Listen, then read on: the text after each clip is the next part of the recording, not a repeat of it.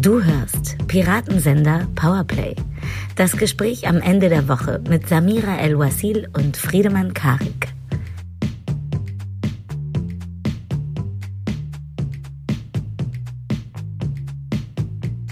Hallo und herzlich willkommen zu einer neuen, nach Koriander und Zoff duftenden Ausgabe Piratensender Powerplay. Heute wieder mit dem hoffentlich diese Woche besser gelaunten Experten für Chauvinisten in der Politik und Politikern im Modus des Protofaschismus. Der schafft das, selbst wenn er schlechte Laune hat, der Rest der Welt um ihn herum gute Laune hat durch seine Aussagen. Friedemann Karik. Oh, vielen Dank. Vielen Dank. Das ist sehr nett. Stimmt zwar nicht, aber gerade die Komplimente, die nicht stimmen, die sind ja die schönsten. Hier kommt die nullte Welle, der Theorien-Tsunami, der heuristische Hurricane namens Samira El-Uasil, jetzt für euch in Piratensender Powerplay. Und wir versprechen heute, außer natürlich Powerplay, gibt es in diesem Podcast heute keinen einzigen Anglizismus. Äh, Ich habe eben schon, als wir uns unterhalten haben, bevor wir auf Aufnahme gedrückt haben, hat Samira schon einmal super gut gerade noch die Absage gekriegt von, ja, es stimmt, das macht, äh, es ergibt Sinn.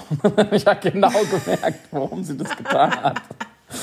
ähm, weil ich weiß nicht, falls ihr, äh, falls ihr sozialmedial überhaupt nicht unterwegs seid, muss man es kurz erklären. Ich habe irgendwann dieser Woche die, törichterweise meine Top 5, fünf schlimmsten Anglizismen äh, gepostet, sowohl auf Twitter als auch auf Instagram, weil mir hat es auf Twitter noch nicht gereicht, wie viel tausend Leute sich dazu geäußert haben. Und ich habe natürlich gefragt, was noch? Was ist der sechst schlimmste Anglizismus? Und ich hätte niemals so viel Hass erwartet. Möchte es hier noch einmal feststellen. Ich will es einmal mal sagen.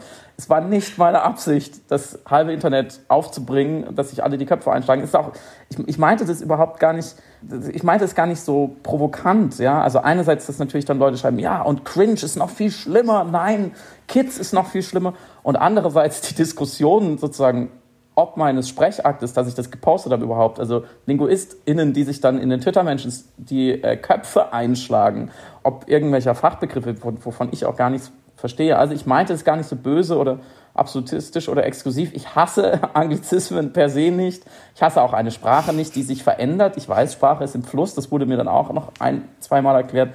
Auch gut, danke für die Erinnerung. Aber man kann ja Wörter trotzdem ablehnen. Die sind ja Geschmackssache. Und insofern stimmt es auch nicht. Es werden heute schon Anglizismen benutzt. Ich wollte dir nur einmal, Samira, den Druck nehmen, dass du nicht jetzt jedes Mal überlegst, so, fuck, da ist schon der erste Anglizismus. Wird er mich kreuzigen, wenn ich jetzt das macht Sinn äh, sage? Natürlich nicht. Es wird vielleicht auch ein bisschen schwierig, weil wir ja vorhaben, heute ein bisschen über den amerikanischen Wahlkampf zu sprechen und dann mhm. das Wort Gaslighting zwangsläufig fallen mhm. werden muss. Was, wie würdest du denn, Friedemann, wie würdest du den Gaslighten übersetzen? Ja, in irgendeiner Form von äh, krankhafter Manipulation durch Realitätsverzerrung. Ja. Es wird schon schwierig. Ja, genau. Auf diese Fata Morgana des starken Mannes, die Trump uns jetzt glauben machen will, äh, wollten wir ein bisschen eingehen. Außerdem ranten wir heute über Christian Lindner und vielleicht so ein bisschen über Männer in der Politik im Allgemeinen. Dann, äh, Friedemann äh, hat eine interessante Studie gefunden und natürlich ähm, gibt es diesen Podcast eigentlich nur, damit Friedemann, wenn er eine interessante Studie gefunden hat, sie vorstellen darf und nicht alleine sitzt und mit dem Kühlschrank drüber redet, passenderweise, nämlich weil ja auch heute großer globaler Klimastreik ist, eine Studie dazu, zu der Frage, bringt es eigentlich was, Leuten zu erzählen, sie sollen ihr Verhalten ändern, um das Klima zu schützen? Und Spoiler, könnt euch vorstellen, wenn, wenn die Antwort einfach Ja wäre, wäre es keine interessante Studie. Die Ergebnisse sind erschreckend und nehmen äh, mir so ein bisschen die Hoffnung, dass das alles noch gut wird, aber dazu gleich mehr. Ähm, und du hast es eben schon angekündigt, Trump Protofaschismus. Wir setzen so ein bisschen fort, was wir vor zwei Wochen gesprochen haben, inwieweit White Supremacy in Mythen und Bildern in Amerika gerade wieder Konjunktur hat und was man von seinen, sagen wir mal, demokratieabstinenten ja, Aussagen halten soll, dass er die Macht nicht friedlich weitergeben wird, beziehungsweise sich dazu keiner eindeutigen Aussage hinreißen lässt, Luft holen. Mhm. Und was hat das mit Hannah Arendt zu tun? Wir müssen immer im Vorspann, finde ich, einmal eine Philosophin oder, oder, oder jemand, eine große Stimme ankündigen. So, was hat das alles mit Hannah Arendt zu tun? Das ist doch eine super Rampe, oder? In diesem Podcast. Ja, absolut. Also, you heard me spätestens at Hannah Arendt. ja, du hast lange geredet. Am Schluss hattest du mich. Herzlichen Glückwunsch. ähm, aber wir, wir beginnen. Ich finde, du fängst an. Weil es war, wie soll ich das sagen, es war nicht die Woche der Männer. Und deswegen würde ich mich jetzt ein bisschen zurückhalten und dich sprechen lassen. Ja, eigentlich wäre natürlich der intuitivste Einstieg, dass ich selbstverständlich mit Christian Lindner und Linda Teuteberg anfange. Mhm. Das mache ich aber nicht. Ich fange nämlich mit einer Buchempfehlung an, von mhm. denen ich ja weiß, dass sie wahnsinnig beliebt sind im Podcast. sind, Buch, sind Buchempfehlungen im Podcast eigentlich mehr oder weniger beliebt als Serienempfehlungen? Schreibt das, uns äh, doch. Schreibt es uns in die Kommis. Ja, neulich hat jemand ähm, noch, ähm, tatsächlich letzte Woche hat jemand noch nach Literaturhinweisen gefragt. Ich glaube, dem müssen wir nochmal nachkommen. Also wir schwören, dass es nicht oft so oft vorkommt. Aber dieses Buch ist wirklich gut. Es ist zumindest interessant, weil es so wahnsinnig gut auf die aktuelle Debatte, die, äh, den aktuellen Diskurs passt, nämlich Thorsten Körners in der Männerrepublik, wie die Frauen die Politik eroberten. Und äh, der Journalist und Dokumentarfilmer Körner zitiert da aus Protokollen der Debatten, die im Plenum stattfanden in Berlin und Bonn, also ist auch viel Bonner Zeit mit inbehalten, wahnsinnig große Recherchearbeit mhm. und protokolliert und veranschaulicht alle verbalen Attacken, denen äh, Frauen sich ausgesetzt sahen in den 50er und 60er Jahren, aber auch in der Jetztzeit, in den 90ern. Und es ist atemberaubend, wirklich es blieb mir zum Teil die Luft weg, was da für Sätze waren. Und ich will die gar nicht spoilen, die stehen in dem Buch. Bitte lest das Buch. Es ist nämlich wirklich bemerkenswert, was für ein Chauvinismus und was für eine bresige Selbstgefälligkeit und was für ein Überlegenheitsgefühl da in diesen Zwischenrufen lag, denen die weiblichen politischen Gegnerinnen attackiert worden sind. Und gleichzeitig, was da rauszulesen ist für eine furchtbare Angst politischer Männer vor dem politischen Gegner namens Frau. Das ist wirklich eine Konstante, die sich durch die gesamte Politik nachweislicherweise zieht und sichtbar, äh, sichtbar zieht. Wo wollte dich fragen, mit diesem Erkenntnishumus, mit dieser Quellenlage, mhm. hat dich dann das, was wir diese Woche gehört und gesehen haben, überrascht, noch verstört? Oder dachtest du, naja, das ist ja nur eigentlich halt an der Stelle mal sichtbar geworden, was die Lindners dieser Welt so für Humor pflegen? Es, es hat mich nicht überrascht, aber es hat mich trotzdem verstört. Es war, äh, weil die Struktur des Satzes von Christian Lindner, also auch die, diese Nebensätzlichkeit, wie er das, äh, äh, übrigens, wir müssen auch darüber diskutieren, ob er das jetzt intendiert hatte oder nicht. Und ich glaube, es ist fast unwichtig, weil wenn es nicht mal laut seiner Aussage, was viele nicht glauben, weil er diesen Gag, äh, dieses, diesen Gag schon ein paar Mal in seinem Portfolio quasi präsentiert hatte. Aber selbst wenn es nicht intendiert war, wurde es zum Herrenwitz aufgrund der Machtkonstellation, in denen er diesen, diesen Satz geäußert hatte. Mhm. Das hat mich dann doch noch verstört, dass dieser Gedankengang zumindest da war für ihn als Ausweg, diese Situation aufzulösen. Und überrascht andererseits nicht. Und da kommen wir gleich vielleicht noch zu einem anderen Fall, nämlich den um Sausan Shebli. Ich glaube, der hat mich wesentlich mehr überrascht sozusagen, mhm. äh, als ein äh, Clown-Journalist der Clown-Zeitung Tichys Einblick meinte. Horror-Clown bitte.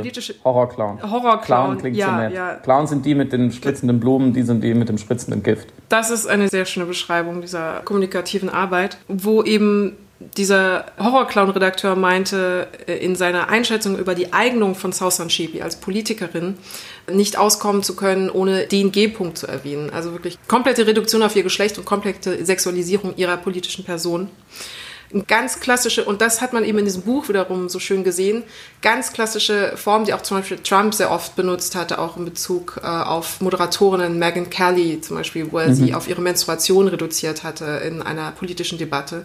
Oder Bolsonaro macht das auch wahnsinnig oft.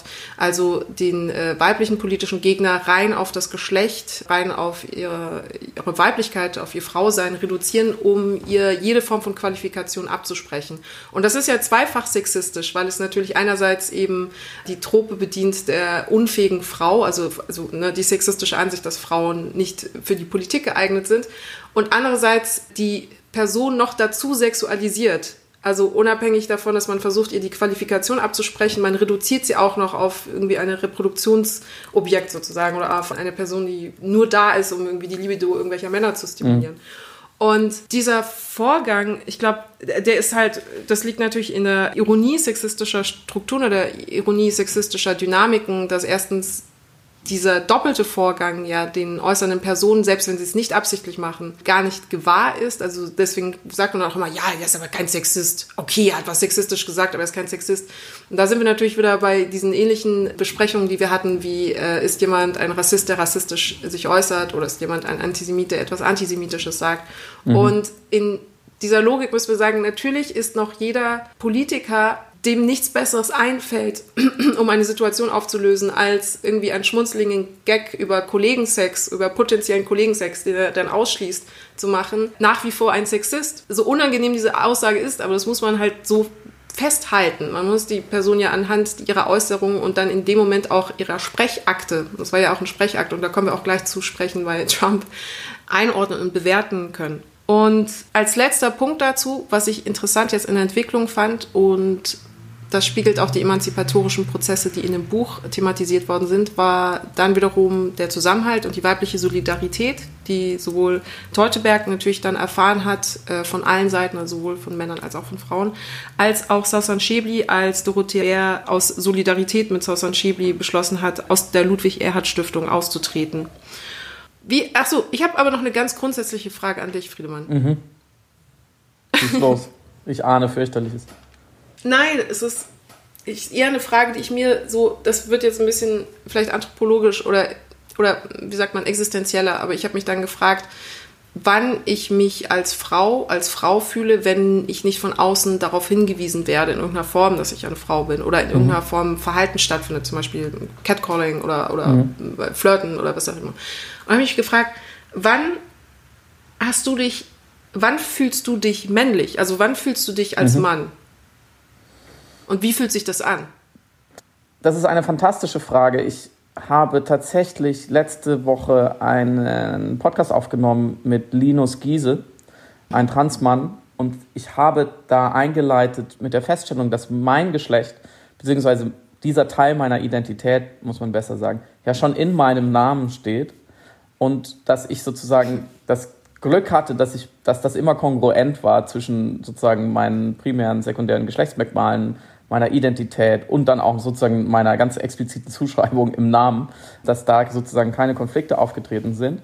Und dass ich aber gerade durch das Gespräch mit ihm, Klammer auf, der er eher Geschlecht als etwas wie einen stufenlosen Regler versteht zwischen 0 und 100, als mhm. eine klare binäre Kategorie, logischerweise. Das äh, Gespräch wird bald erscheinen bei Spotify, ist noch nicht da, Klammer zu, dass ich dadurch öfters darüber nachgedacht habe, gerade auch in Kontexten die, sagen wir mal, divers waren, also wo queere Leute waren, wo auch interkulturell divers besetzt waren, wo Identität eben nicht so fest und starr war. Und dass ich dann festgestellt habe, dass es für mich eigentlich viel weniger eine Rolle spielt, als ich immer dachte, dass ich mich männlich fühle oder dass ich da am Tisch sitze und sage, ja, ich bin ein Mann. Es spielt höchstens eine Rolle, weil ich halt ein heterosexueller Mann bin und halt mir Frauen halt gefallen. So, und dass ich deswegen vielleicht einen anderen Blick habe. Da wird es dann natürlich akut, aber dass mir es besser geht, wenn diese, diese Kategorien der Identitätsbildung weniger eine Rolle spielen und dass ich mit dem Begriff männlich eigentlich eher ein Problem habe, weil es für mich an ganz vielen Stellen belastet ist. Und obwohl oder gerade weil ich zum Beispiel Fußball spiele mit Männern, ja, und das ist so der Inbegriff des, des deutschen Mannseins, aber gerade da ich es sehr angenehm finde, dass in, sozusagen im, im Laufe meiner meiner gloriosen Fußballkarriere da auch andere Verhaltensmuster Einzug gehalten haben und man da nicht als Mann-Mann auftreten muss, um akzeptiert zu werden, nicht mehr. Und dass ich froh bin, sozusagen, dass Männlichkeit, auch wenn man in einer Stadt wie Berlin wohnt, in dem Milieu sehr erodiert ist an ganz vielen Stellen und sehr durchlässig geworden ist. Das ist sozusagen meine, meine spontane, glaube ich, mittelhilfreiche, begrenzte Antwort. Aber lass uns da gerne nochmal Lass uns da gerne nochmal ausführlich drüber reden, vielleicht sogar eine, eine ganze Folge machen, finde ich. Oder? Also es ist doch. Sehr gerne. Kann man viel dazu Sehr sagen. Gerne, weil ich mich wirklich dann gefragt habe, wie fühlt es sich an, wie fühlt es sich an, Mann zu sein? Ja, ja genau. Und Frau auf jeden Fall. Und was, was bringen uns diese Begriffe eigentlich noch? Als ich Christian Lindner gesehen mhm. habe, der ja schon, glaube ich, im, so im öffentlichen Bild auf eine Art ein männlicher Mann ist, ein markanter Mann, mhm. durchaus finde ich, kann man schon sagen, auch ein gut, also im, im, im Sinne eines cis-hetero-Bildes ein gut aussehender Mann ein fotogener Mann. Und diese Szene, da habe ich halt mich wieder mit Befremden gemerkt, warum ich mich damit halt nicht identifizieren kann, wenn Mann sein bedeutet, in der Machtposition mit dem Mikro zu sein und über die untergebene Kollegin ein Witzchen zu machen. Egal, ob man den Witz jetzt besonders schlimm findet oder nicht, allein diese, diese Sprechrolle und dieses, diese Machtasymmetrie, finde ich, ist schon, ist schon gestrig. Und für mich wirkt diese, wirkte diese ganze FDP an der Stelle mal wieder wie so eine Partei aus Pappmaché, die sich eigentlich mal eine Werbeagentur ausgedacht hat oder ein, ein schlechter Drehbuchautor, so einen drei-tagebärtigen Chef, so ein bisschen als tragisch-komische Hauptfigur, der sich irgendwie für einen großen Politiker hält, irgendwie die Idee hat, er muss da was reißen und seltsamerweise von manchen Journalisten, die vielleicht gerne seine Buddies sein wollen, immer wieder als politisches Talent in Anführungszeichen bezeichnet wird, dabei aber einen Bock nach dem anderen schießt und eigentlich an ganz, ganz vielen Stellen versagt. Und ich fand, das, das hat für mich mal wieder auch so das Dilemma dieser Partei oder den Geburtsfehler gezeigt, dass sie eigentlich für was Frisches stehen soll und sich so einen Anstrich gegeben hat und so ganz frisch und im Internet irgendwie so offensiv kommuniziert, aber eigentlich sehr rückwärtsgewandt ist und dass da mhm. anscheinend auch, ein, auch eine Art von Ton herrscht, den, den ich nur rückwärtsgewandt ansehen kann und deswegen ist sie halt, sie ist nichts Halbes und nichts Ganzes. Mhm. Und andererseits also deswegen war, hat mich das, deswegen meine Frage vorhin, das hat mich überhaupt nicht überrascht. Es überrascht mich eher, dass von Christian Lindner nicht viel früher solche Sprüche publik geworden sind, weil ich glaube, also ja, halte ich nicht für unwahrscheinlich, dass so kommuniziert wird.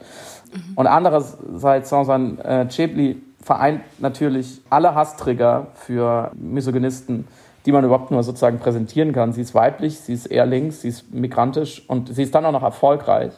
Und man kann sich vorstellen, dass vielleicht der Begriff politisches Talent auf sie viel besser passt als auf viele Männer, wo er gerne benutzt wird. Sie ist meinungsstark und sie ist öffentlich präsent. So, und sie ist, mhm. sie ist greifbar, sie ist ein Charakter sozusagen. Und da, da, an, da kann man dann eigentlich ablesen, welcher Grad an Frauenhass in dieser Gesellschaft herrscht, dass solche Frauen solch, so extremen Gegenwind kriegen. Ähm, ein anderes Beispiel ist äh, Luisa Neubauer, die auch noch sozusagen von der Thematik her der klassischen Männlichkeit noch mehr an den Kragen will. Dieser extreme Hass, den sie auch immer wieder thematisiert, den, ich finde, da immer wieder muss man feststellen, als Mann, ich kenne das ja gar nicht.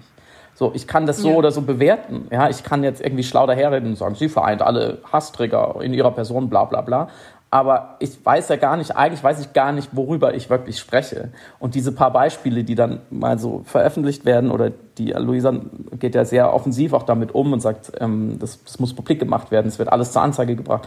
Also deswegen kriegt man da ja sozusagen die Messerspitze ab. Aber was das täglich bedeutet, einfach für deinen Modus vivendi, wenn du ständig mit Vergewaltigungsfantasien ähm, bedroht wirst, aufgrund von einer politischen Arbeit, das kann ich überhaupt gar nicht ähm, nachvollziehen. Und bei Luisa kommt ja noch dazu, dass sie als Aktivistin ihr Ziel ja ist, und man kann natürlich über die Mittel und Wege und die Form des Aktivismus diskutieren, aber ihr Ziel ist ja eigentlich nur, eine katastrophale Entwicklung für die ganze Welt zu verhindern. Da dann, dass da dann so viel Aggression aufbricht, da stelle ich mir dann immer Frage, die Frage, natürlich ist es ein Frauenhass, auf jeden Fall. Ist es bei ihr vielleicht auch noch die Kombination mit dieser Reaktanz die wir immer wieder sehen angesichts des ähm, Hyperobjektes Klimawandel. Also so wie wir schon besprochen haben, warum kann man nicht über so richtig gut über die, die, die Klimakrise erzählen, von ihr erzählen oder über sie berichten, liegt, glaube ich, sozusagen auch noch eine Ebene tiefer. Warum reagieren so viele Menschen allein schon auf die auf die Nachricht, es gibt da dieses Problem und auf die völlig logische Folgerung, wir müssten was tun, schon so aggressiv? Und die Frage treibt mich immer wieder um, weil also wir müssen uns ja immer wieder doch realistisch fragen, kriegen wir noch eine Umkehr hin anhand von individueller Verhaltensänderungen auf einem kollektiven Niveau, egal ob jetzt durch politische Anreize, egal ob durch Demos, egal ob durch ethischen Konsum, also es ist egal, wir müssen ja grundsätzlich fragen, können sich so viele Menschen so schnell ändern? Ich glaube, wir können immer davon ausgehen, dass der Mensch in seinem Verhalten sehr, sehr träge ist und sehr, sehr beratungs- und änderungsresistent. Also wie soll diese globale milliardenhafte Verhaltensänderung stattfinden, wenn schon eine junge Frau, die dafür kämpft, schon so mit Hass behagt wird? Das lässt mich nicht gerade optimistisch zurück in, in diesen wenigen Jahren, vor allem wenn es 40 Jahre lang schon nicht funktioniert hat. Und meine Antwort ist eigentlich darauf inzwischen, es wird nicht passieren. So, und als guter Publizist habe ich natürlich äh, so lange die Augen offen gehalten, bis ich eine Studie gefunden habe, äh, die meine Meinung stützt. Und sie trägt den wunderbaren Titel Don't Tell Me What You Do, Resistance to Climate Change Messages Suggesting Behavior Changes. Also sag mir nicht, was ich, was ich zu tun habe. Der Widerstand gegen Klimawandel-Nachrichten, die eine Verhaltensänderung suggestieren, vorschlagen. Mhm. Das ist eine Studie, die haben äh, PolitikwissenschaftlerInnen von der Georgia State University aus den USA gemacht. Also Achtung, amerikanische Wissenschaftler haben herausgefunden. Und sie haben grundsätzlich zusammengefasst herausgefunden, dass wenn man Menschen Empfehlungen gibt und sagt, wir haben da diese Klimakrise und deswegen wäre es gut, dass du dein Verhalten änderst. Zum Beispiel, es ging da zum Beispiel weniger Fleisch zu essen oder weniger zu fliegen oder äh, Wasserverbrauch und so weiter. Also ganz simple, banale Sachen. Aber es ging auch teilweise, also sie haben so den Gegentest gemacht, so kollektive Anstrengungen wie zum Beispiel äh, Häuser energieeffizient umzurüsten mhm. oder mit der, mit der Abholzung der Wälder zu stoppen. Also Maßnahmen, wo man jetzt sagt, ergibt irgendwie so Common Sense, versteht man irgendwie. Und dass diese Botschaften, die sich auf eine individuelle Verhaltensänderung bezogen, mehrere Dinge verringerte. Weil man würde ja eigentlich davon ausgehen, wenn man Leuten erklärt, hey, da gibt es Klimakrise, vielleicht Fleisch ist nicht so gut, ne, ne? dass sich die, dass sich da Dinge eigentlich zum Positiven wandeln. Und die Frage, die wir uns, glaube ich, immer nur stellen, ist ja, wie viel zum Positiven? Welche Botschaften, welche Narrative, welche Nachrichten, also welche Informationspartikel müssen wir aussenden auf die Bevölkerung, damit möglichst viele, also mehr als 0 Prozent, am besten 100 Prozent danach sagen, ah ja gut, habe ich verstanden, esse kein Fleisch mehr zum Beispiel. Oder ich fliege jetzt nicht mehr. Und wir sind natürlich so realistisch zu wissen, naja, es wird, werden keine 100 Prozent niemals erreichen. Es werden auch keine 70 sein. Vielleicht reichen 30 oder 20 und die stecken die anderen an. Und das ist ja eigentlich das, der zugrunde liegende Mechanismus, nachdem wir momentan immer noch Aktivismus, Politik, Zivilgesellschaft organisieren und diesen Diskurs auch organisieren. Und diese Studie hat ergeben, und es waren signifikant viele Leute in den USA, an denen es getestet wurde, quer durch alle politischen Lager, waren auch, war auch kein großer Unterschied, dass diese Empfehlung mit individueller Verhaltensänderung verringerte Doppelpunkt die Motivation selbst eben diese Verhaltensänderungen anzugehen, wurde geringer, mhm. als auch die Bereitschaft, pro KlimakandidatInnen aus dem politischen Bereich zu unterstützen, also dementsprechend zu wählen. Und vor allem, es verringerte den Glauben an den menschengemachten Klimawandel und das Vertrauen in die KlimaforscherInnen, sofern sie in dieser Empfehlung genannt wurden. Also sie haben quasi zwei Versionen gebaut. Einmal mit Klimaforscher empfehlen, deswegen essen sie weniger Fleisch und einmal ohne um sozusagen noch eine Autorität, eine wissenschaftliche einzubauen. Wenn die da drin waren, wurden die quasi auch in Mitleidenschaft gezogen. Also die haben zum ersten Mal diese Reaktanz, was das, was das eigene Verhalten betrifft, vor allem interessanterweise, wenn es um so Dinge wie Ernährung geht, sichtbar gemacht. Und der eine Satz, der das so zusammenfasst, war, ich übersetze es jetzt mal schnell, dass Botschaften, die sozusagen die Not äh, thematisieren, selbst individuelle Opfer zu bringen, in Sachen Lebensstil, also meinen Lebensstil zu ändern für die große Sache, um eben Emissionen zu re reduzieren, die werden übersetzt psychisch in eine negative Antwort auf die gesamte Botschaft, wir haben ein Klimaproblem. Sprich, mhm. auf diesen Dreisatz, den ich vorher ge ge gebaut habe, von dem wir immer ausgeht, so die Welt ist kaputt, geht kaputt, sehen wir ganz klar. Unser Verhalten ist daran schuld, Punkt zwei. Und was folgt daraus? Dreisatz, unser Verhalten sollte oder muss sich ändern reagieren wir aggressiv und verteilen unsere Aggression oder unsere Ablehnung relativ gleichmäßig auf diese ersten zwei Annehmen, nämlich die, die Annahmen, nämlich die Welt geht kaputt, dann wir sagen, ja, glaube ich nicht, sind wir nicht dran schuld, unser Verhalten ist schuld, ne? also das, das glauben wir dann alles nicht mehr. Damit wir die dritte, die Schlussfolgerung, unser Verhalten muss sich ändern, damit da nicht so viel Druck drauf ist. Was ich finde schon wieder ist fast schon, der Mensch ist schon eine interessante Maschine. Wenn sozusagen zu viel Druck auf ihn kommt in Sachen Verhaltensänderung, dann schafft das den woanders hin zu ventilieren. Ein bisschen wieder bei den trotzigen Kindern. Aber eigentlich ist es fast schlauer als ein trotziges Kind, weil das trotzige Kind würde einfach nur mit dem Fuß aufstampfen und nicht so perfide die Autorität und die Argumentation angreifen. Also wir lösen und diese kognitive Dissonanz auf, so eigentlich müsste ich mein Leben ändern, aber ich habe da keine Lust drauf, lösen wir mit Realitätsablehnung auf. So wir halten uns die Augen zu und denken, wir sind unsichtbar. Und das fand ich schon, das fand ich so interessant wie erschreckend, weil wenn sich das bewahrheitet, dann muss man daraus ableiten, dass dieses ganze Streiten für eine Veränderung des Menschen wird uns nicht retten. Punkt. Ja, äh, Optimismus äh, an dieser Stelle. ähm, äh, das deckt sich mit Naomi Oreskes, die ein Buch geschrieben hatte namens Why Trust Science. Mhm. Und das hatte ich, ich habe es noch nicht durchgearbeitet, aber angelesen, um die Demonstranten gegen die Maßnahmen zur Eindämmung der Corona-Pandemie mhm. besser verstehen zu können. Und da war ein ganz wesentlicher Satz, also sie hat dann auch wissenschaftlich eben ergründet, warum wir einerseits unserem Zahnarzt vertrauen oder zum Beispiel unserem Automechaniker mhm. und generell eigentlich ein Vertrauen in Wissenschaftler haben, aber eben speziell bei genau den Szenarien oder genau den Situationen, die du gerade beschrieben hast, diese Reaktanz entwickeln und plötzlich eben diese Ablehnung. Und es war einfach dieser eine simple Satz, wir möchten die Information nicht haben, wenn die negativen Implikationen größer sind als die Angst vor der Information. Mhm.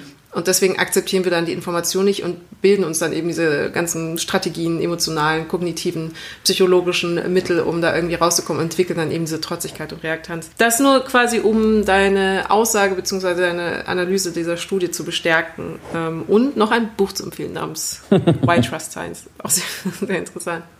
Wie siehst du, das wollte ich dich nämlich fragen. Es ist ja einerseits so, dass es jetzt den Bundestagsbeschluss gab, dass jetzt Plastik im Handel verboten wird, komplett entfernt wird. Also Strohhalme, Einwegplastik, Plastikbesteck, Plastikgeschirr, Becher, alle Sachen, die aus Styropor sind, die sind ab nächsten Sommer komplett verboten im Handel. Und es gibt noch ein paar Überlegungen, also zum Beispiel Retouren zu vernichten soll verboten werden. Und, nee, erstmal eine Frage. Wie wertest du das? Weil ich hatte noch im Hinterkopf, wir haben ja letzte Woche über zumindest ansatzweise über, was es bedeutet, echte Politik zu machen und was mhm. es bedeutet, so nicht echte oder symbolische Politik oder eben Zeichenpolitik zu machen.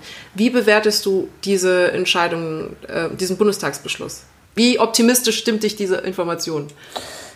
Ich finde, also ich finde es natürlich richtig, optimistisch stimmt sie mich nicht. Ich muss da an Peter Altmaiers Satz, glaube ich, so von heute denken, es bräuchte einen historischen Kompromiss. Damit meinte er eine, sozusagen eine, eine Aushandlung zwischen Kohleindustrie und naja, irgendwie dem Rest, also und der Vernunft und dem Überleben der Menschheit, ja. was ich schon interessant finde, das als historischen Kompromiss zu werten, wie so zwei Kriegsparteien, die sich gegenüberstehen und um, um Hügel kämpfen und sagt man, wir teilen den jetzt einfach in der Mitte. Das ist ja schon wieder ein ganz seltsames Framing, weil ja allen klar ist und so weiter und so fort, muss ich euch nicht damit langweilen. So zu wenig ist, ich das finde, sind, glaube ich, Verbote schon immer insofern hilfreich, weil in dieser Studie wird ja gefragt, sind sie jetzt bereit, ihr Verhalten zu ändern? Und mhm. diese Frage ist ja, glaube ich, auch, deswegen kann man das Studiendesign sicherlich auch anzweifeln oder müsste es verfahren. Diese Frage ist ja auch schon wieder ein Impuls auf jemand. Und wenn man ihn nicht mhm. oder sie gefragt hätte, wäre die Einstellung sozusagen nicht geäußert, aber vielleicht eine andere. Und die Reaktanz kann ja auch daraus entstehen, dass mich dann nochmal jemand fragt. Vielleicht müsste es einfach nur ein bisschen einsickern. Und ich glaube schon, wenn du die Leute nicht zu sehr, also wenn du ihnen nicht zu viel individuelle Gestaltungsfreiheit lässt, sondern manche Dinge einfach verbietest, dann wird es zwar einen, eine kurze Spitze an Reaktanz geben, weil du, hast ihnen jetzt die, die Strohhalme weggenommen. Es gibt bestimmt irgendwo eine Liga der deutschen Strohhalmfreunde. Es gibt ja alles in diesem Land. Die werden dann vielleicht einen Shitstorm organisieren oder eine Demonstration. Aber dann ebbt es ab und dann ist Ruhe. Und alle anderen merken es gar nicht so richtig oder stellen vielleicht nach ein paar Monaten fest, oh, schon lange keinen Plastiksträumer mehr benutzt. Nee, es ist ja wurscht. Aber wenn du sie fragst, werden sie morgen keinen Plastiksträumer mehr benutzen, ist ja überhaupt erstmal die Möglichkeit gegeben zu sagen, nein und schon gar nicht, also doch, aber schon gar nicht wegen Klima ändere ich mich da. Also sind ja mhm. zwei verschiedene Paar Schuhe. Ich glaube, deswegen ist, glaube ich, auch das ist ein Thema wiederum fast für eine eigene Folge, dass die Forderung nicht mit über Verbote zu reden oder der Vorwurf an die Grünen mit zu sagen, ja, ihr seid eine Verbotspartei, ist eigentlich völlig widersprüchlich, weil ich, weil ich glaube, dass Verbote da sehr gut wirken und Verbote eben zwar eine kurzfristige Reaktanz hervorrufen, aber auf lange Sicht eben doch wirklich echt einfach eine Problematik X aus der Gleichung nehmen, sei sie auch noch so irrelevant für das große Bild. Insofern, glaube ich, haben solche Verbote ein schlechtes Image auf beiden Seiten leider sozusagen. Also die eine Seite sagt immer, es ist viel zu wenig, die, die, Leute müssen doch ihr Verhalten ändern, wir können ja nicht alles verbieten. Die andere Hälfte sagt, ja, ihr könnt doch den Leuten nicht alles verbieten, wir leben doch in einem freien Land.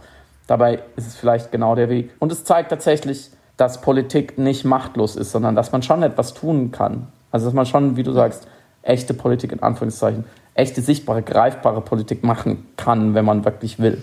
Ein interessanter Aspekt, der mir in Bezug eben auf die Gründe, warum Menschen jetzt Veränderungen voranbringen oder warum transformative Prozesse in Gang gesetzt werden, fand ich auch das Verbot jetzt von Autos mit Verbrennungsmotoren in Kalifornien. Mhm. Ab 2000, ich weiß, das ist viel zu spät, ab 2035. Ich weiß nicht, ob das überhaupt noch Sinn ergibt, das dann zu machen. Aber Interessant war die Begründung des Gouverneurs, weil er das aufgrund der verheerenden Waldbrände an der Westküste zum Thema, zum politischen Thema gemacht hat. Mhm. Also er meinte, er möchte keine Autos mehr produzieren, die mit Schuld an diesen mhm. Waldbränden sind. Was ich ab, also irgendwie naiv, also wahnsinnig naiv fand als Satz und gleichzeitig so aussagekräftig dafür, wie wir gerade nach wie vor noch im Klimadiskurs teilweise verhandeln. Also nach wie vor hast du nicht die, die Aufforderung, die, sich selbst zu verändern, die in irgendeiner Form fruchtet, aus den Gründen, die du gerade genannt hast. Aber sobald man eben plötzlich diese Naturgewalt Feuer sieht, und da einen psychologischen Zusammenhang herstellt. Mhm. Also sobald in Fukushima die Kernkraftwerke irgendwie eine Havarie entwickeln und man da eine psychologische Verbindung herstellt, sobald etwas sehr Emblematisches passiert, ist plötzlich eben dieser Änderungsimpuls da, der dann sich sogar in eine politische Entscheidung kanalisieren kann. Das war dann doch ein sehr schneller Beschluss. Also du hast die Waldbrände und dann mhm. so, okay, zack, wir produzieren in Kalifornien eben keine Autos mit Verbrennungsmotoren, was ein großer Schritt, was ein Riesenschritt ist. Zwar viel zu spät, aber nichtsdestotrotz ja. eine große politische Entscheidung und Aussage. Aber es ist ja schon interessant für den, für den politischen. Ja, wir brauchen Brände, genau. Es ist ja interessant für den politischen Diskurs, dass uns das so ein bisschen naiv äh, vorkommt, vielleicht, aber das ist ja eigentlich nur ähm, der Kantsche Imperativ. So, er handelt ja, ja eigentlich nur so, dass, dass sein Handeln könnte die Maxime für alle anderen politischen LenkerInnen sein, weil wenn alle diese Autos verbieten würde, dann tatsächlich, dann hätte es tatsächlich einen Effekt. Und dann wäre die Welt eine klimafreundliche und zwar relativ schnell und wir hätten ein großes Problem sozusagen gelöst. Beziehungsweise so das, das ganz Pragmatische möchte Teil des Problems oder Teil der Lösung sein. Und in der, in der FAS war, glaube ich, am Sonntag ein, ein großer Text von einer amerikanischen Autorin, sträflicherweise ihren Namen nicht parat, die in, in Kalifornien wohnt und eben auch über die Waldbrände geschrieben hat. Und die, die Beschreibung dieser Feuer und die Naturbeschreibung war toll. Aber es fängt damit an, dass die erste Szene ist so am Tag, als die Brände wirklich ausgebrochen sind, wollte sie von San Francisco nach Los Angeles fliegen oder andersrum und war dann auf dem Weg mit dem Auto zum Flughafen und kam dann da so ne, in, ins Verkehrschaos und man konnte gar nicht mehr fahren.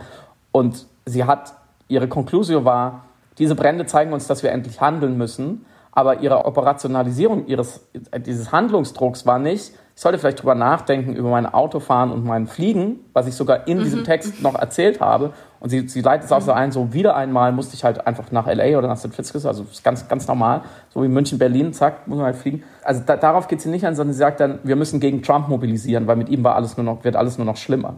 Und das ist auch mhm. etwas, was diese Studie gefunden hat, das sogenannte Upstreaming dieser Konflikte, dass Leute sehr gut darauf ansprechen, wenn man dann sagt, ja, sollte es dann sozusagen klimafreundlichere Politik gemacht werden? Ja, aber in dem Moment, wo, die Frage anders gestellt wird, nämlich würden Sie einen klimafreundlichen Kandidaten unterstützen, Ne, da sind sie wieder sozusagen, warum wird in meine persönliche Wahlfreiheit eingegriffen? Da sagen sie wieder nein. Wobei das ja eigentlich, also das eine ist ja fast konkurrent mit dem anderen. So, damit die gemacht wird, muss ich ja die Leute wählen.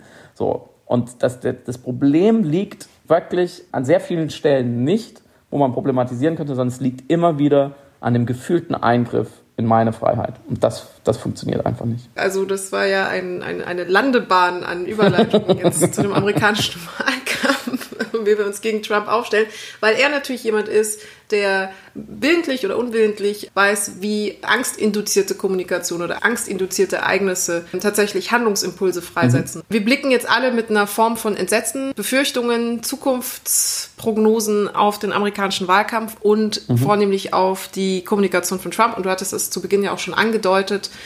Und es fiel auch schon ein, zwei Mal das Wort Sprechakt, was super wichtig geworden ist in Bezug auf die Dinge, die Trump sagt, beziehungsweise insinuiert, beziehungsweise raunenderweise andeutet, beziehungsweise als pontemkische Fata Morganen präsentiert, um vielleicht irgendwie die öffentliche Meinung in Bezug auf ihn zu verändern und sich selbst als starken Mann, der die Fähigkeit hat, eventuell das ganze demokratische Wahlsystem der USA aus dem Gleichgewicht bringen zu können durch die schiere Kraft seiner Worte sozusagen. Mhm.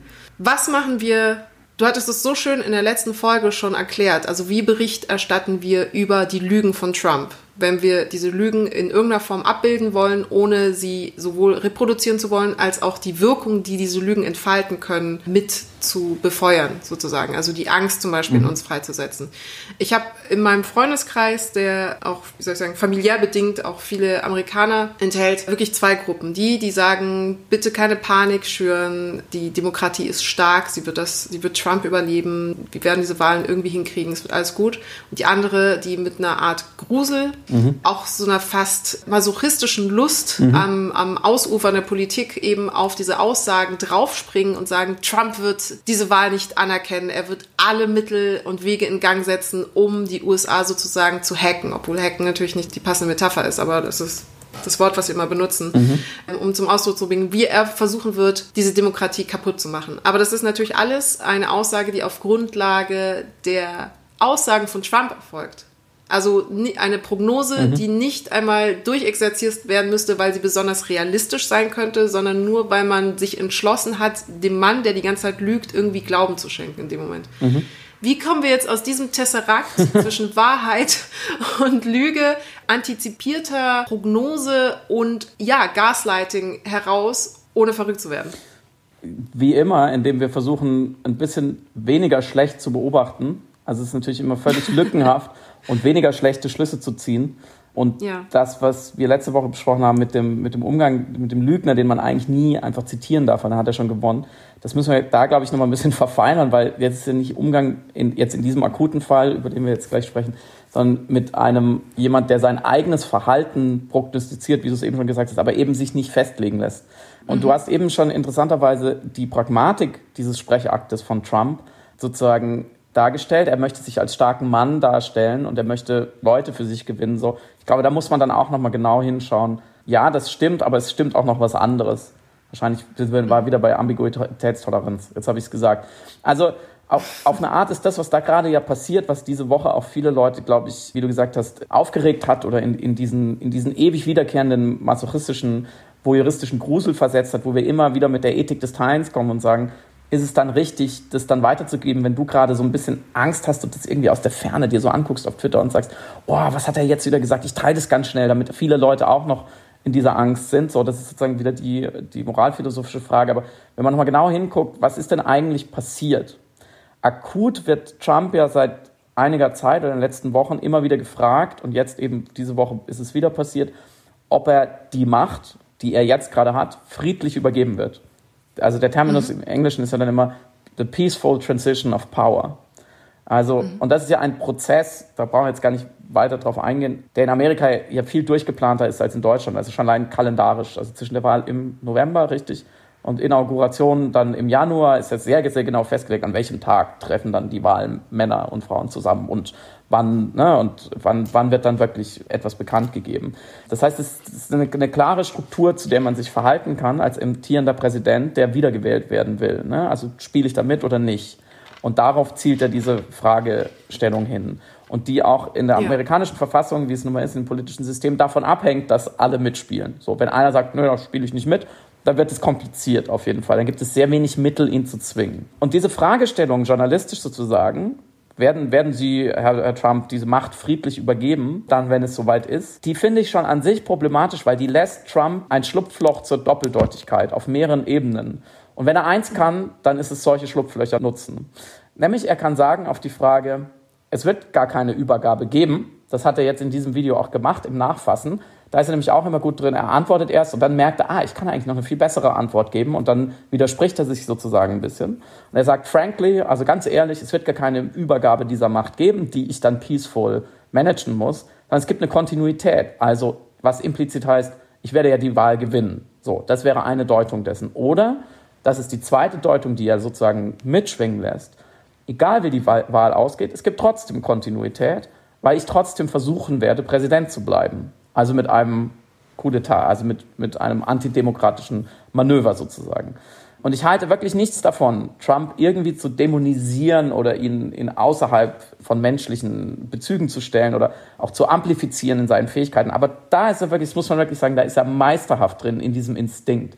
Lücken in so einer Fragestellung zu erkennen, auszufüllen und am Ende mit mehr Doppeldeutigkeit zu antworten als vorher sowieso schon drin war und die jeweils in den Köpfen seiner Anhänger und seiner Gegner zu verschiedenen Doppeldeutigkeiten werden und zu, zu einem verschiedenen toxischen Gemisch. Und mir ist da ein alter Satz von Kurt Vonnegut eingefallen, dem amerikanischen Schriftsteller.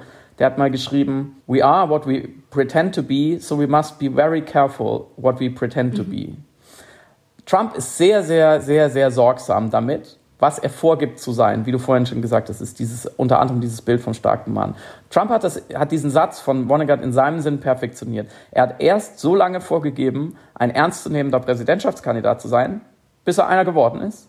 Dann hat er so lange vorgegeben, er könne die übermächtige Hillary Clinton und die Demokraten schlagen, bis er es wirklich gemacht hat bis er wirklich diese Fähigkeit hatte. Er ist wirklich die selbsterfüllende politische Prophezeiung auf zwei Beinen. Und eben gerade weil seine Prophezeiungen oft mehrdeutig sind, weil auch damals schon seine, seine Prophezeiung war, hinsichtlich der Gegner, dieser Mensch darf niemals Präsident werden, weil er ist nicht fit for office. Das hat er ja schon in den Vorwahlen und in den Duellen mit Hillary Clinton ganz klar gezeigt.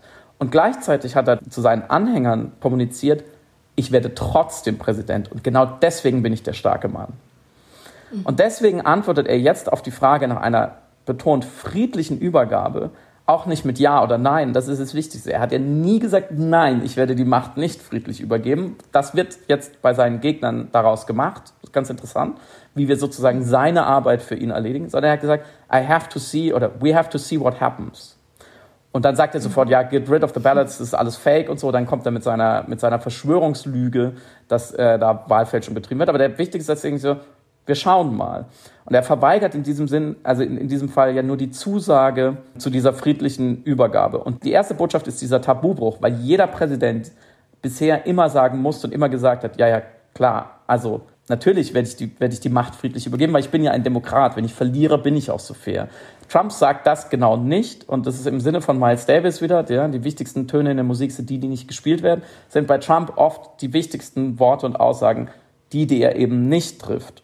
Er sagt eben nicht, ich halte mich an die Spielregeln, er lässt eben den Spielraum offen. Und diese Doppelbotschaft ist eben ständig sein kommunikativer Modus, weil was löst das aus bei seinen AnhängerInnen? Er sagt ihnen, ich werde gewinnen und wenn ich nicht gewinne, werde ich alles tun gegen die Spielregeln, um weiter euer Präsident zu sein. Und ich bin so mächtig und so mutig und so unabhängig vom System, ich kann das sogar hier auf offener Bühne andeuten und diese Liberals wieder richtig ärgern. Und für euch wenn ihr wollt, ihr könnt euch entscheiden, welche Ankündigung ihr wählt. Ist es für euch die Ankündigung, dass ich die Wahl gewinne? Ist schon mal gut. Wir wollen Anhänger hören. Oder ist es so die, die stärkere Ankündigung, selbst wenn ich verliere, dann werde ich die, die Macht trotzdem an mich reißen. Es ist sozusagen unvirtual signaling. Es ist ein Dog Whistling zu seinen Anhängern, die dies hören wollen, die, die auf diesen Frequenzen funktionieren, hören dann schon zur Not auch mit Gewalt. So, holt schon mal die Waffen raus. Insofern macht er einen doppeldeutigen reinen Wahlkampf. Das ist auf jeden Fall keine echte Politik, was da passiert ist. Und andererseits, seine GegnerInnen hören daraus, ich schere mich nicht um eure Spielregeln. Ich bin ein Protofaschist. Ich bin kurz davor, die Macht faschistisch an mich zu reißen. Und ich bin zu mächtig. Ihr habt keine Chance. Ihr kriegt mich nicht gestoppt. Und daraus folgt, und das ist, glaube ich, eine wichtige Botschaft, die immer übersehen wird, ihr braucht gar nicht wählen zu gehen.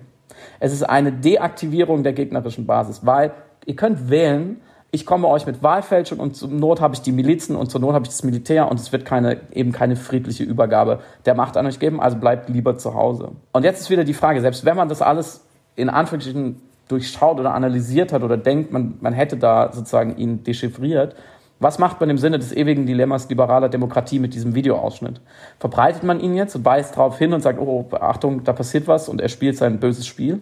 Oder ignoriert man es lieber? Denn ganz klar ist ja, sein Ziel ist ja jetzt gerade akut mit den Riots und den Milizen, die auflaufen und den Zusammenstößen, die ihm in die Karten spielen, weitere Eskalation. Das ist seine einzige Chance, diese Wahl zu gewinnen. Seine einzige Chance ist darzustellen, dass ohne ihn dieses Land vor die Hunde geht und die, die bösen Linken und die Schwarzen und so weiter den Bürgerkrieg wollen. Und dass er genug Leute aus der Mitte noch zu sich rüberzieht in den Swing States, die sagen, na, da bleibe ich lieber beim Bewerten, ist zwar schlecht, aber Law and Order. Deswegen twittert er auch einmal am Tag Law and Order. Und andererseits ist es natürlich auf eine Art eine gute ideologische, kommunikative Vorbereitung für schon gewisse Taktiken, die gerade angefangen werden, das will ich gar nicht bestreiten, von Republikanern, die vorbereitet werden, die sich natürlich überlegen, wie können wir, wenn wir diese Wahl verlieren, das ganze System unterlaufen? Wie können wir es rauszögern? Wie können wir mit den Wahlmännern arbeiten, damit am Ende eben keine, kein Demokrat sich als Sieger erklären kann? Und diese Doppelbotschaft funktioniert übrigens auch genau andersrum, wenn Trump sich mit einer Maske am Sarg von Ruth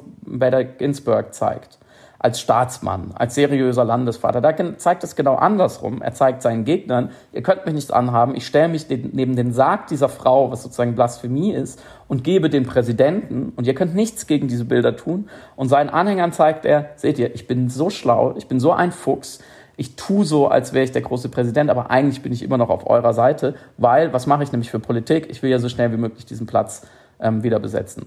Im Moment muss man unterm Strich leider sagen, macht er gerade schon wieder einiges richtig und man kann nur hoffen, dass es nicht so schlimm kommt, was ich auch glaube. Ich bin da bei deinen amerikanischen Freunden doch noch bei den Optimisten und dass am Ende doch genug Menschen in Amerika verstehen, dass dieser Typ es nicht wert ist, dass das System zusammenbricht und eine Gewaltherrschaft kommt.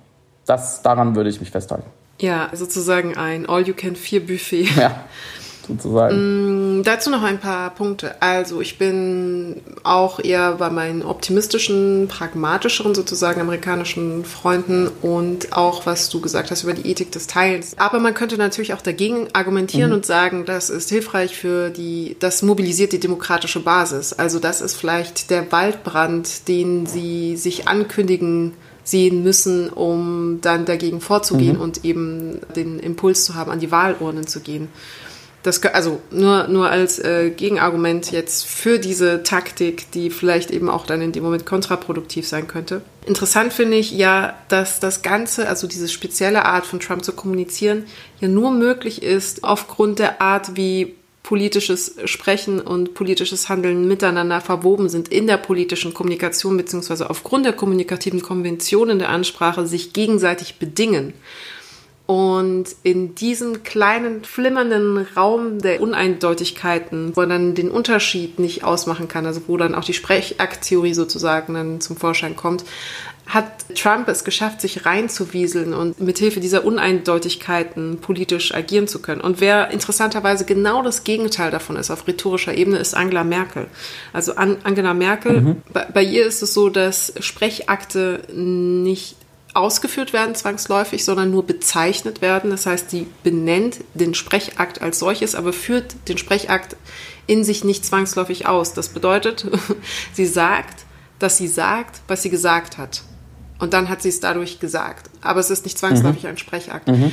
Oder sie sagt häufiger in Reden eben, ich sage, dass dieses und jenes wichtig ist für die deutsche Bevölkerung. Also dadurch bestimmt sie nicht, dass das wichtig ist für die deutsche Bevölkerung, sondern dadurch, dass sie vorher sagt, dass sie sagt, dass das wichtig für die deutsche Bevölkerung ist, impliziert sie gleichzeitig eine mhm. Art Demut, die oder eine politische Demut oder Rücksicht, die eben nicht die Realität dadurch zeichnet, indem sie bestimmt, dass sie sagt, dass das für die Deutschen wichtig ist. Was ein wesentlicher Unterschied ist und mhm. genau eben diametral das Gegenteil zu Trumps äh, Kommunikationspolitik. Eigentlich müsste man für Trump eine ganz eigene konstituierende politische Sprechakttheorie entwickeln. Und damit man das nachvollziehen kann, will ich die ganz kurz aufdröseln, wenn ich darf. Unbedingt. Es ist ja so, in der Sprechakttheorie von John Searle mhm. setzt sich dieser, setzt sich der Philosoph mit dem auseinander, was er, und ich benutze das Zitat immer so oft, aber ich mag es so, die gotthafte Form des Wortzaubers nennt. Mhm. Und damit meint er konstituierende Sprechakte, die durch das Ausgesprochen werden die Wirklichkeit zu verändern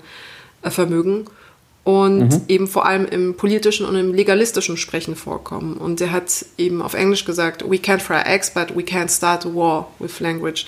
Also wir können zwar keine Eier, das Zitat noch ein bisschen länger, wir können keine Eier äh, braten, aber wir können äh, zurücktreten, wir können Ehen schließen oder wir können einen Krieg erklären. Und das deckt sich ja mit dem, was du mal erzählt hattest, in Bezug auf deine Arbeit als Schriftsteller. Also du schreibst, die Welt brennt und in dieser Wirklichkeit hast du es einfach mhm. durch das Ausschreiben, durch das Sagen diese Wirklichkeit geschaffen und sie ist dann eben fiktionale Realität natürlich, aber in dem Moment dann entspricht mhm. einer Wirklichkeit, die du geschaffen hast.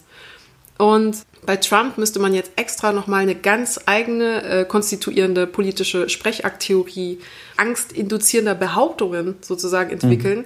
Also, dass nicht konstituiert wird in der Wirklichkeit, was er ja antizipiert, was er gerne hätte, was wahr ist, indem er sagt, also indem er es nur sagt, sondern es wird, weil die Angst vor den Konsequenzen, wenn man eben nicht glaubt, dass das eintreten könnte oder dass das wahr ist, was er sagt, größer ist als der Schaden, den man dadurch erzeugt, dass man das, was er gesagt hat, eben als wahrhaftig gesagt behandelt.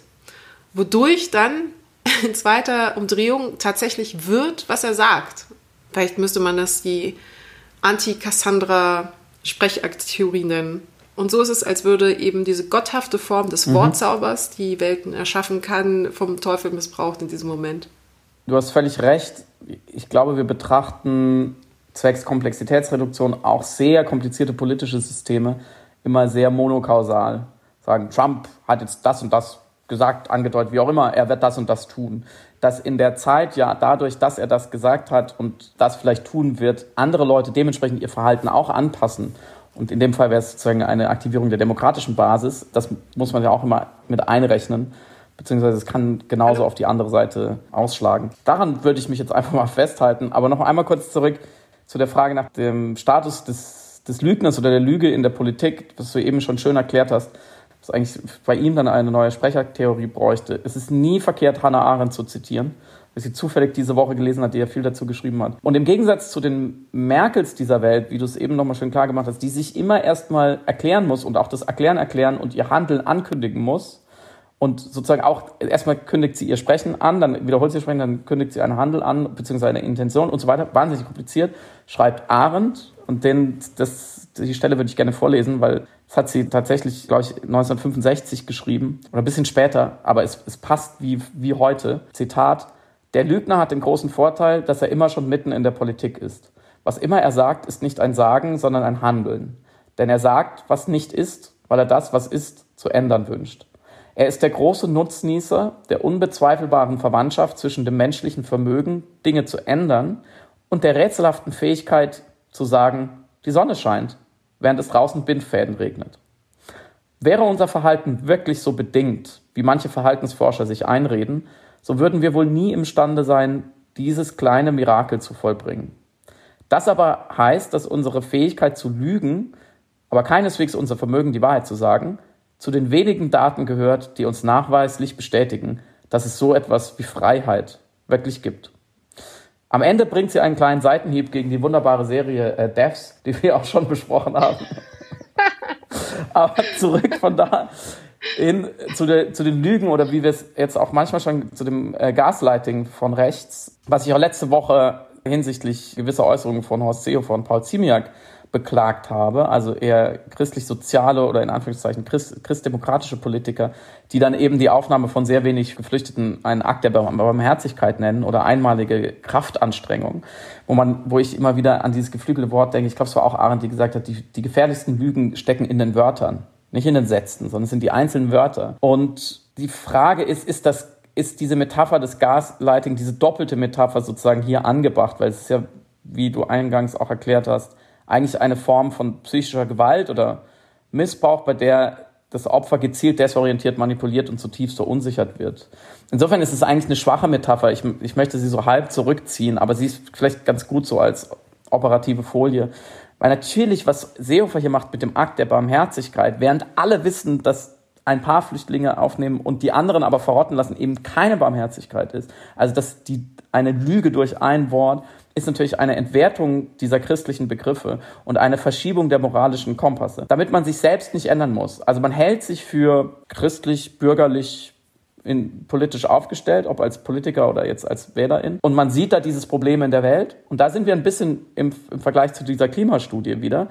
Man sieht dieses Problem in der Welt, ist ganz eindeutig, was ExpertInnen sagen. Jetzt müsste man sich verändern. Und diese Art von Lüge oder Gaslighting erlaubt mir weiter diese Begriffe zu benutzen, aber mein Verhalten nicht zu ändern.